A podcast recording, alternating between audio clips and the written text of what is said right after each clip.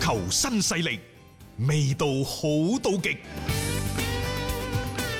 今年夏窗呢個轉會市場呢，出手最豪行嘅考亨啊，嗯，係車路士。即係之前嗰幾個就唔使講啦嚇，史耶治、迪姆華拿、嗯哲維爾，即係李斯特城嗰個左後衞、啊，泰亞高斯華、沙亞等等。嗯佢而家呢，仲有兩到三個潛在人選。第一個呢，就利物浦一路喺度傾緊嘅泰亞高、嗯啊嗯艾簡達拿，一路呢就驚死車路士會唔會使橫手截胡？呢個都唔緊要啊，仲有兩個先至犀利。第一就已經傳到呢八八九九嘅夏維斯嚇、嗯啊其次呢，就係佢哋睇啱咗同城對手韋斯咸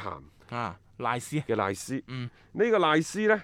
開價唔低喎、嗯車路士開價係六千五百萬，哇，但係韋斯咸都唔想放人。嗯但係咁，韋斯咸小俱樂部嗰個所謂嘅營收環境比較蚊型啲、嗯小型啲，營收環境比較惡劣，可能即係睇錢份上，跪地喂豬乸都要放人。啊，所以嗯賴斯如果真係呢個出界作實嘅話，賴斯過檔嘅機會其實好高。唔誒，呃加上賴斯佢係英格蘭本土嘅國腳啊，嗯係啊關鍵，賴斯係出自車路士青訓又營，又係呢樣，佢係出租車嚟嘅。冇錯啊，即係你喺各方各面咁樣考慮翻，作為車路士，佢真係有需要咁將一位咁樣嘅球員引進翻自己嘅隊內咯。你除咗話符合規則之外呢，誒亦都可能係為未來去做一啲嘅即係鋪啊墊車啦。路士呢就話喂，不如巴舒亞伊啊、巴克里嗰啲加入到同呢個賴斯嘅交易當中啦。韋斯咸就覺得呢個嗯唔傻睬嘅 你，呢個時候一係就現金交易，係啊一係呢就唔好同我傾偈冇。錯啊！現金為王啊嘛， 即係作為佢哋，大家唔好記唔好忘記喎。韋斯咸嗰啲其實喺疫情期間都率先係有有老闆嗰啲咩注資之類去啊我哋幫助啊彷嘅彿去到咗十四五年前喺轉會市場興風作浪嗰隊車路士。啊嗯咁有人就話啦，喂，咁而家呢隊車路士嗰個買法，會唔會又俾呢個國歐歐足足聯聯係啊喺度及住佢啊？係實際上呢，而家嘅車路士係咁嘅，嗯因為佢哋嘅嗰啲咩青訓啊、出租車啊等等，而家嗰啲收入，再加上佢今年賣幾個人。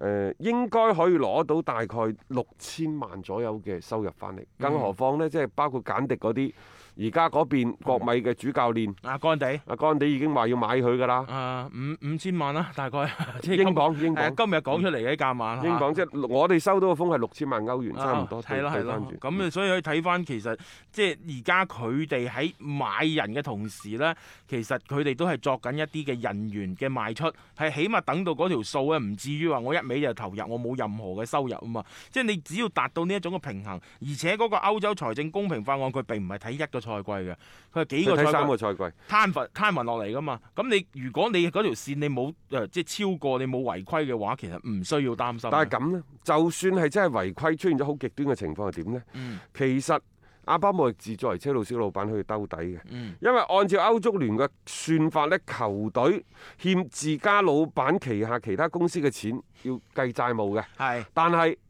阿巴莫域治可以做一樣嘢叫咩債轉股？啊 債轉股係啊，哦係債轉股就係你差我啲錢，嗯你唔需要還啦，啊你當股份股份，我收咗佢。係所以其實零九年到而家過去呢十一年之間呢，阿巴莫域治就將三次一啲貴巨額嘅負債虧損啊，全部呢就係轉換成股份股份嗯作為一個資產嘅形式，嗯全部自己食晒佢，啊使咗接近九個億啊，係啊英鎊即係用。九個一億啊。樣係有方法去處理呢樣嘢嘅，即係你你想話咁輕易咁樣喺呢度抽稱到車路士呢隊波，我感覺好難咯、咁仲有呢咩巴卡約高啊、嗯阿巴舒亞伊啊、艾馬遜啊嗰啲呢，就賣賣賣咗可能六千萬、五六千萬。嗯，簡迪如果賣咗呢，又揾咗個五六千萬翻嚟，即係就一個幾億㗎咯喎。係啊，又一佢個今年億使二點五個億，嗯二點五個億一個億買咗，仲有一仲有一點五個億虧空，點辦呢？就係啱啱嗰個辦法啦，嗯債轉股。再或者呢，就其實過去呢一兩個賽季呢，車路士都攞到歐戰嘅資格。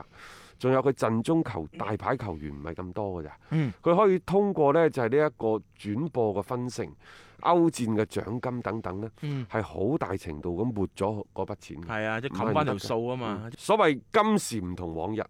前幾年呢，人哋買買買，尤其大巴黎大巴黎為首，曼城啊緊隨而上。啊，仲有呢咩四億網圍，嗯啊三億呢就即係誒全部掟晒落去，嗯響 都唔響啊！皇家馬德里，皇家馬德里嚇，啊變咗呢，車路士前幾年相對比較正局，係今年呢，其實受個疫情嘅影響，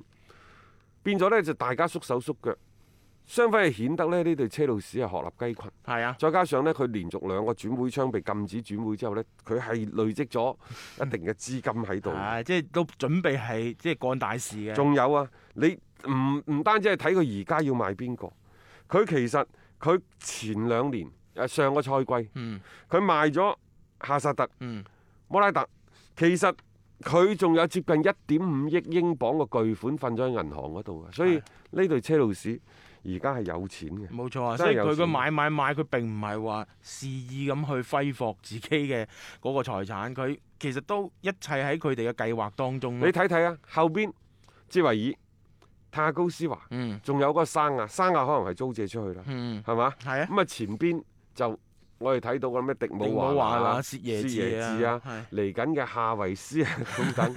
等啊，全部都買晒㗎。嚇，啊，因為上個賽季呢，即係呢隊車路士雖然打入咗前四，但係佢唔單止係前四，佢分分喺前十位入邊呢，失波最多嘅球隊嚟。嗯嗯嗯，冇錯啊，即係所以佢哋係需要一啲嘅啊陣容其嘅實升佢級攻咯。防兩端處理得唔係咁好嘅啫。嗯嗯上半個賽季呢，就靠譚美亞巴軒，但係譚美亞巴軒起得快，耷得又快。嗯，如果唔係下半賽季咩有基基奧奧特特啊嗰啲挺啊身而出，係啊真係家有一老如有一寶。係。咁好可能呢，佢已經俾人即係啊飛出佢前四㗎啦冇錯啦，即係所以其實喺咁樣嘅情況底下，林柏特亦都知道自己對波誒、依然靠住目前陣中嘅咁樣嘅配置係唔得嘅。但係我好奇怪，點解佢哋唔諗門將呢？當然而家話諗當拿路馬，嗯一路都話賣基柏，賣基柏而家賣唔走，嗯，嚇、真係奇怪啦啊。仲有就係嗰對中衞嘅組合，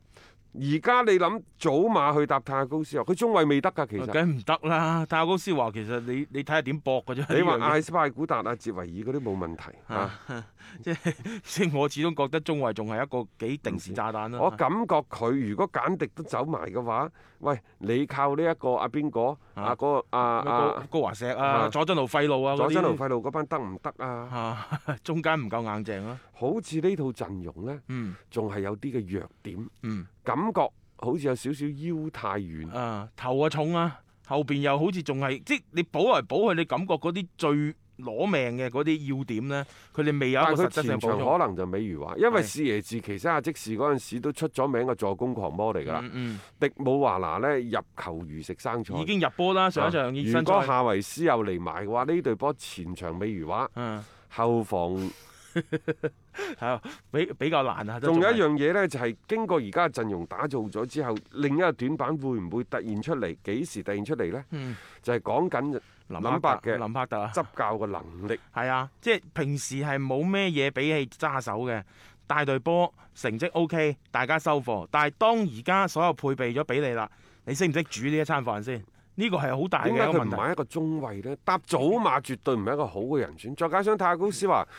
三十六歲，你頂唔頂得住英超嗰班係啊，大佬嘅所以衝呢擊啊？呢個我覺得只係即係叫做帶嚟一啲嘅經驗啊。但係你真真正正要上場打硬仗，靠泰亞高斯華去領銜嘅呢一條中衞線，始終你覺得係唔穩陣。佢哋冇一個真係可以話好頂級。啊，即係可以充當到呢個任務嘅球員嚇、啊，即係呢個係我覺得喺車路士補強嘅情況底下，佢哋冇做得最好嘅一個地方咯。即係你如果再唔揾翻一個人過嚟去同泰亞高斯華去搭翻或者搭翻其他嘅球員嘅話呢，我感覺嗰種嘅防線嘅甩漏呢，可能下賽季依然會係好嚴重嘅。呢、個就係車路士嘅一個情況嚟啊！你放工，我翻工，唔會抌波鐘。足球新勢力馬上開工。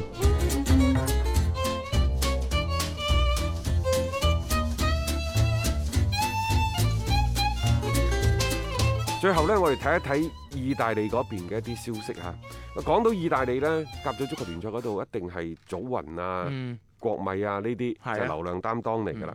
啊嗯，誒、國際米蘭呢，其實喺過去呢一兩年一路都嘗試挑戰咗人達斯意甲聯賽霸主嘅位置，次次都失敗。尤其上個賽季一分嘅劣勢，誒、簡直呢係俾人比羞辱啊祖雲係多少有啲羞辱嘅。係啊但係咁喎，雖然暫時未能夠推翻祖雲對意甲嘅統治，但係呢，佢係有一個嘅數據已經係超越咗祖雲達斯啦。咩數據呢？就係、儘管喺球場上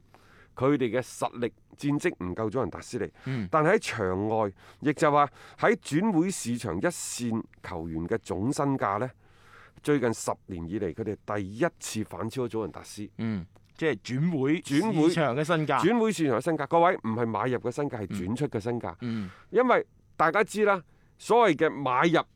你買心頭號，你一定係貴㗎啦，係係嘛？嗯如果你要賣出呢，如果人哋唔要，你一定平。亦就話點為之賣出啊？有價有市先至賣出，即係話用相同嘅價格拋出去，係、嗯有人接盤嗰、個先至係呢個球員真實嘅價格㗎。冇錯，所以呢一個所謂轉會市場嘅價格呢，就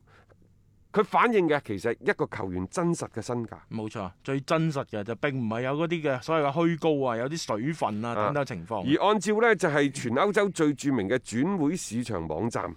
就嘅嗯數呢、個網站嘅統計呢，就話國際米蘭一線隊嘅總身價係去到六點一六八億，嗯，祖雲達斯只係得五點九二九 億，包括斯朗等等在內嘅咯喎。如果冇斯朗，可能仲哦，當然而家斯朗年紀大咗啦， 但係總體而言，你睇到國際米蘭已經係反壓咗呢個祖雲達斯一頭噶啦，啊，咁喺一個球員嘅身價上面，佢哋係誒佔據咗呢一個頭位嘅，譬如話呢，就盧卡古，盧卡古升咗個身價，舊年買翻嚟七千五百萬，梗而係家升啦係去到八千五百萬，你睇佢歐聯杯表現嚇、啊然之後呢，就呢一個嘅邊個啊？拿特魯馬天尼斯。嗯就而家嘅身價去到七千萬，嗯，艾力神就算差極都好啦，都話值個六千 萬。佢啲人有一個共同嘅特點就係後生，係後生，即係起碼仲俾佢哋轉手嘅時間段呢，即係仲有一啲嘅空間、啊提斯升朗空間。而家嘅人嗰、個嗰個身價係幾多呢？大家關心啦。佢轉會過嚟祖雲達斯嗰陣時一點一億，嗯，而家已經跌到落六千萬啦。呢樣嘢你冇辦法。係年紀擺咗喺度，年紀擺咗喺度啊同埋你可以去嘅下家又唔多。仲有呢，就係祖雲達斯最貴嘅係迪列治七千萬，啊，仲有一個嗯。就係迪巴拉八千萬，呢兩個都後生。係，即係而且佢哋如果真係拋售出嚟嘅話，係會有比較多嘅球會咧，係想去搶呢啲嘅球員嘅。呢、嗯個就係佢哋嘅真實嘅誒體波呢驗啊啲啦嘢呢，即係潮起潮落啦，球員嘅身價有高有低，亦都係好正常嘅。但係每個人都阻擋唔住呢，就係年齡係對佢哋嘅沖洗，嗯對佢哋嘅衝擊啊，唔係話 C 朗嘅能力下降，而係真係去到三十五歲嘅年紀，嗯足球啊，始終都係年輕人後生仔嘅世界，嗯冇、辦法。即係有時打波呢家嘢，你你啊不得不認老嘅真係係。好咁我哋聽日啦，同樣嘅時間啦，繼續都有足球新勢力同大家傾過其他足球方面嘅話題啊。